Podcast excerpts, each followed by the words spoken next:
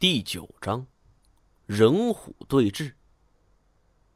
我正咬着鱼肉想要吞下去，却听闻这一阵恐怖的嘶吼。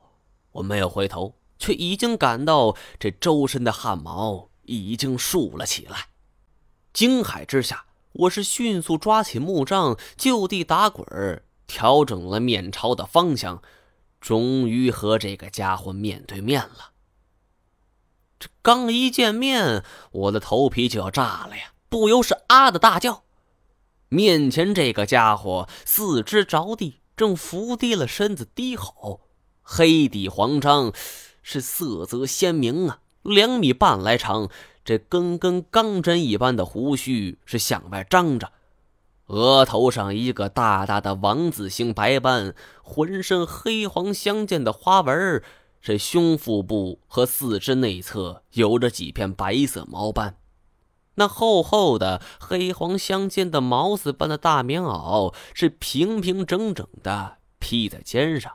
当然，棉袄只是个形容词。它是四肢粗壮，爪尖伸出指外，尾巴粗长，还带有黑色环纹，犹如一把钢鞭一般，是微曲摇摆。这竟然是一只老虎！我心中明了，这种老虎名叫印支虎，是世界上现存第三大的老虎。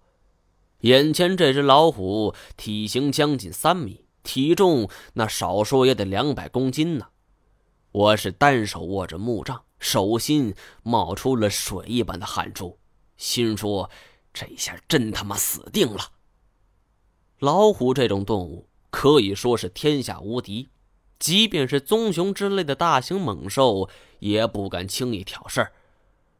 我也曾经见过流传很早的一段录像，这狮虎相争，在非洲草原上无敌的狮子，这不过两三招就被老虎掀翻在地。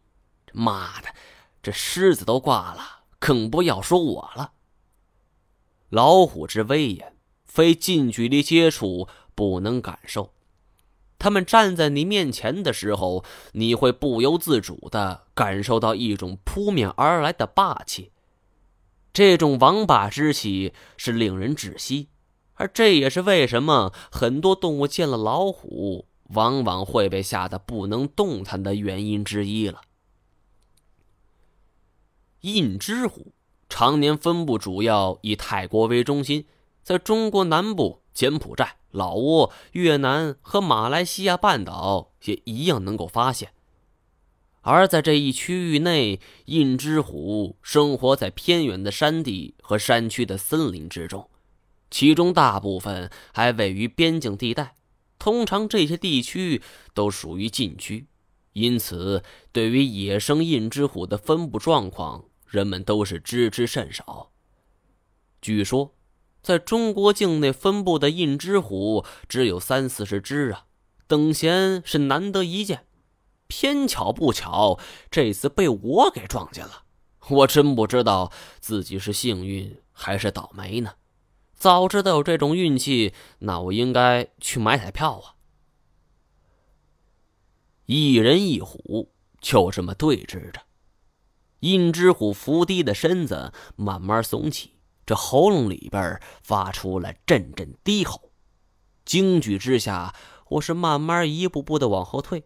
这武松打虎只存在于文学作品中，现实世界，我还真不相信有人能够赤手空拳打死老虎。我就算是没有受伤，也不可能跟印之虎一战，更何况我现在还身负重伤呢。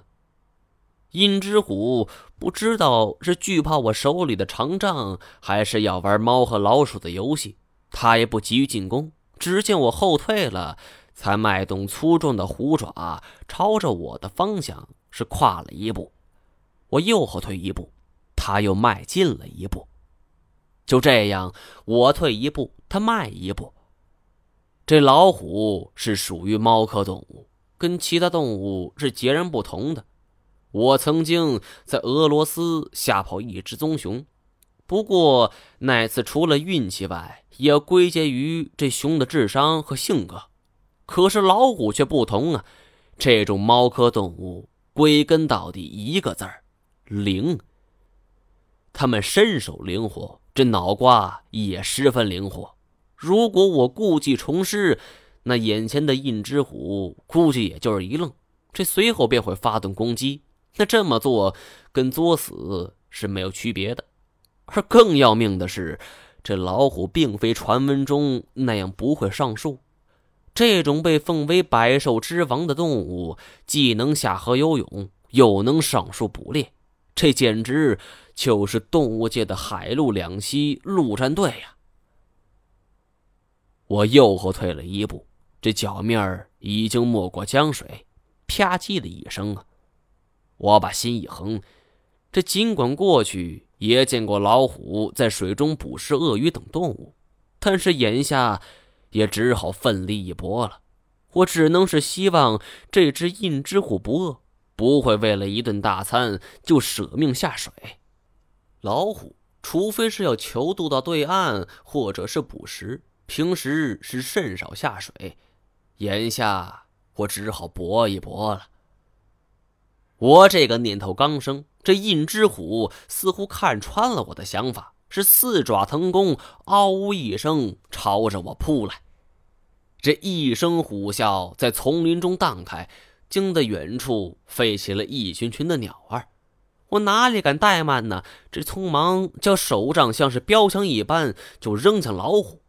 别说，这一下在半空中，老虎不得不伸开虎爪打落木杖，继而落地。而这一下还真是阻了阻这老虎的速度。我当然不敢耽搁，趁此此时是一个猛子，就扎进了江水之中。